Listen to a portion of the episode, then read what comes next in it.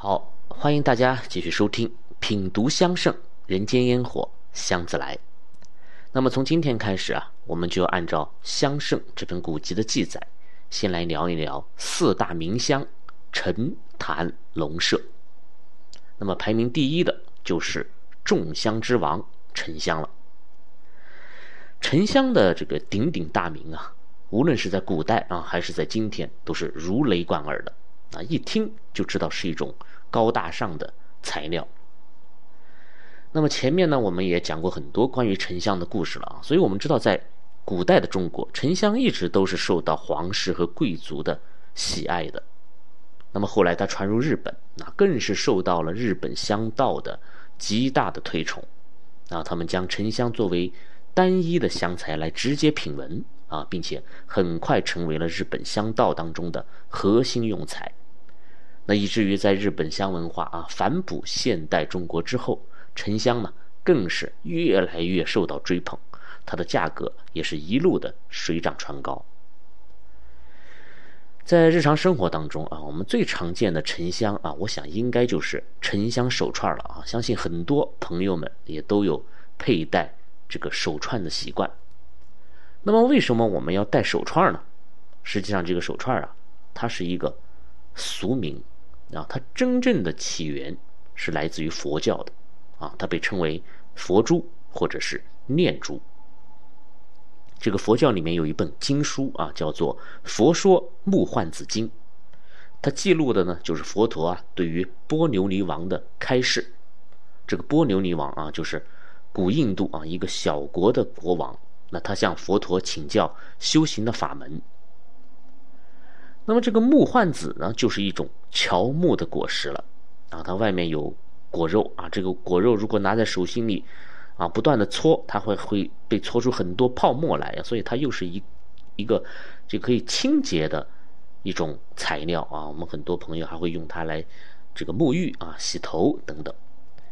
那么剥开这个果肉，木患子里面啊有一颗这个黝黑而发亮而且坚韧无比的果核，那你用铁锤去敲击它的时候，它甚至会。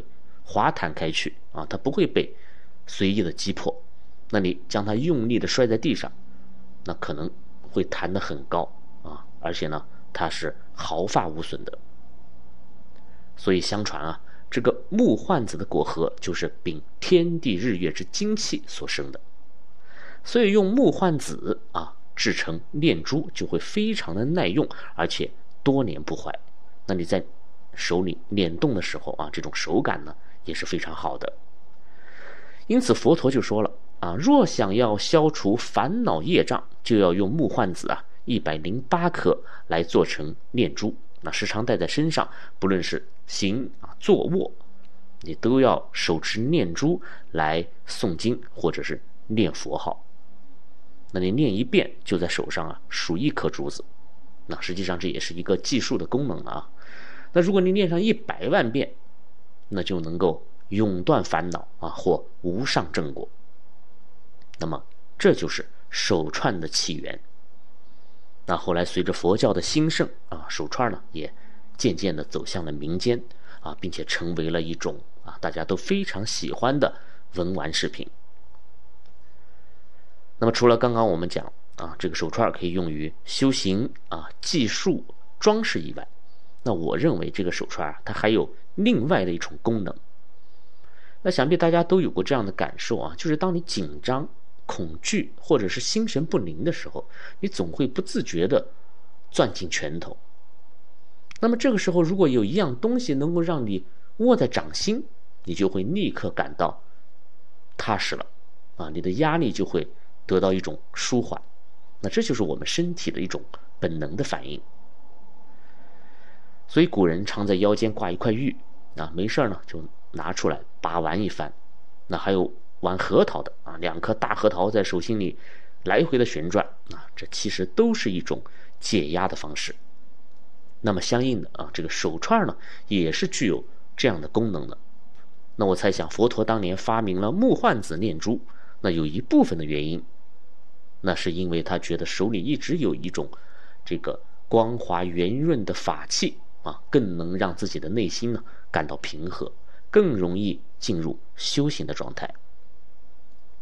那么在生活压力日趋增大的今天啊，手串这种兼具装饰性和解压性的复古的文玩呢，它既能有别于手表、黄金啊、钻石之类的这些世俗之气啊，又能让自身凸显一种儒雅之风，而且在不断的把玩的这个过程当中，你的精神也得到了放松。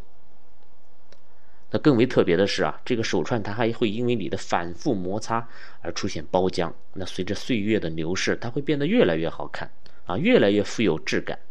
这就是类似于我们养了一只宠物啊，它会有一个成长的过程啊，能让人获得一种成就感啊。所以在手串大行其道的今天啊，各种材质都是有的啊，不仅仅是木换子了，翡翠的、玉的。珍珠的啊，红木的等等等等，不胜枚举。而在这么多材质的这个手串里啊，人们又突然发现，由名贵香料所组成的手串似乎更胜一筹。那在把玩的时候，它还会有这个阵阵的香气散发出来。那么这种天然的香气通常都具有静气凝神呐、啊驱蚊避障啊、安神助眠呐。这些等等的功用，那这就又让手串增加了一层嗅觉上的这种美感啊，同时它的实用性也得到了极大的提升。那么，作为众香之王的沉香，就当之无愧的呀，坐上了香味手串里的头把交椅。这个沉香手串的价格自然是不菲的啊，在古代沉香就有一片万钱的说法。那么这里的“片”的意思，其实就是说沉香很少有大料的啊，都是零散的片状居多的。那如果你要把沉香做成手串那你这个原料啊，它被车成一颗颗圆润的珠子之前，啊，它的体积一定是需要很大的啊，普通的碎片的沉香都是做不了的，所以。沉香手串啊，对于原材料的要求首先就很高，那么再加上啊，沉香的产量日趋的减少，啊，市场的炒作又日渐的火热，所以天价的沉香啊，在今天就成为了一种常态。然而天价啊，并不能阻挡追求者的脚步啊，相反，越贵嘛，就显得越难得啊，所以就吸引了大量的初学者啊，前赴后继，这个。飞蛾扑火一般的追逐起沉香来，啊，当然用沉香来彰显自己的身份地位啊，或者是财力品味，这都是无可厚非的。但是在入手沉香之前呢，我们一定要先做一些功课，啊，从而去避免那些不必要的损失。之前有很多朋友啊，喜欢拿着新入手的这个沉香手串来找我鉴定，啊，我本人并不愿意做。鉴定这种事情啊，因为大家都是一脸兴奋，这个满怀期望的来找你。那如果买对了啊，倒还好；那如果不对呢，那总不能一盆冷水啊，这个当头泼下去吧？还要想着法儿啊，去婉转的啊回答啊，结果往往呢还不讨好。但是有的时候呢，又实在是看不下去啊，比如说上个月就有一位朋友啊。拿着一串在越南惠安古镇啊买的沉香手串来让我看，他说是土沉啊，极其难得，这个多少多少克，他花了小几十万。我当时一听啊，他这个购买的过程啊，头就大了，然后一上手呢，果不其然，我就对那个朋友说：“我说你土豪归土豪啊，但连最起码的沉香是什么？”你都还没弄明白呢，怎么就敢下手了呢？那么答案其实他也是心知肚明的呀，就是两个字：冲动。那么沉香究竟是什么呢？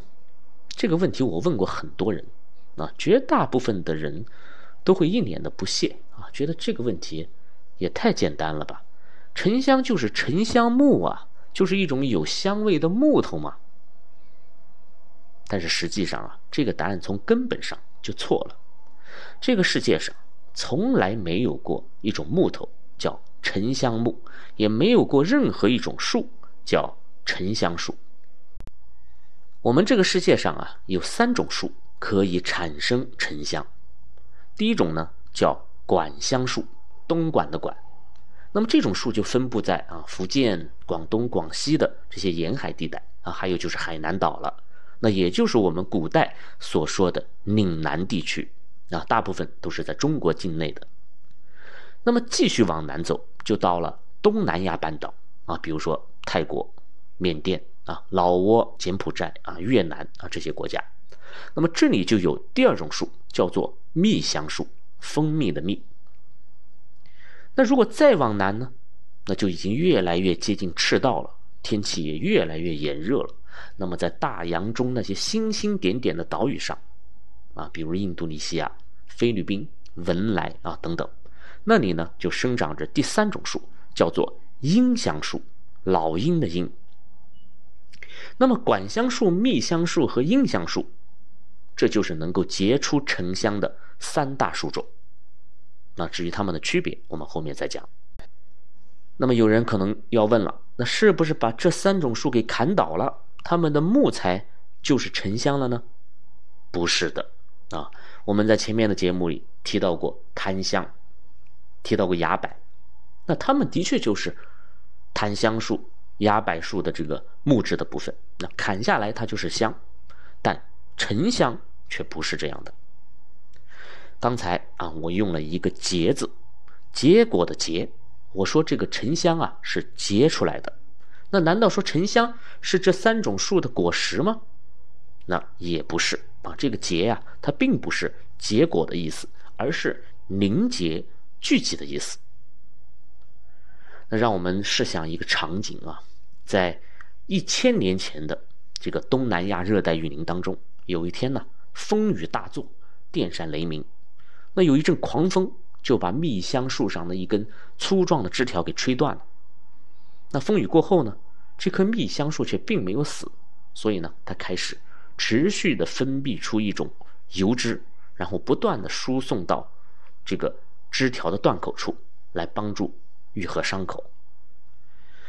那这个油脂就在伤口处越聚越多，那最终呢，在伤口处形成了一块充满油脂的物质，把这个伤口啊完全的密闭住了。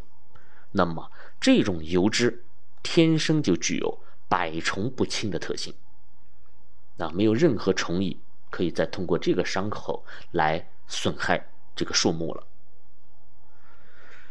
那么听我这么说，那是不是就意味着这块凝聚起来的油脂就是沉香了呢？还不是，因为确切的来讲啊，到目前的这个阶段，啊，它都还属于沉香形成的一个雏形的阶段。那让我们继续回到那片热带雨林啊，让我们将目光继续锁定在那棵已经伤愈了的蜜香树上。那么时光啊，又是几百年过去了，这个雨林里面又突发了一场洪水。那么这一次啊，这棵蜜香树却没有能够再次躲过灾难了，它被完全的冲倒，然后顺着洪水被冲进了大河里，最后沉入河床。那么，随着时间的继续推移，这个蜜香树的木质部分呢，就渐渐开始腐烂了。但是那块伤口处的油脂，却不会因为水的浸泡而腐烂，它会静静的沉睡在水底，直到重见天日的那一天。那么，在水底的这些漫长的时光里啊，这块油脂呢，它也不是毫无变化的，水里的微生物。泥土里的矿物质，这些等等的元素，都在潜移默化的改变着它。那在香学里面啊，我们就称这种自然的、缓慢的变化过程为纯化。那么终于有一天啊，它被某一个幸运的人给打捞起来了。那么在阳光的照耀下，它没有丝毫的胆怯与羞涩啊，它尽情挥洒出了压抑了数百年的精华。那么在那一瞬间，它变得香气四溢。那么到了这个时候，它才有了一个正式的名字，叫做水沉香。那么讲完这个故事啊，我们再来总结一下。那么沉香最初的形成显然就是一场意外，而且是一场意外伤害。啊，除了刚刚所说的大风啊，还有各种各样的天灾人祸啊，比如猛兽啃咬啊，这个虫蚁啃噬啊，人为砍伐呀等等。因此，沉香的诞生一定是伴随着树木的伤痛的。啊，所以才有了那句话嘛，叫做“燃我一生忧伤，换你一丝感悟”。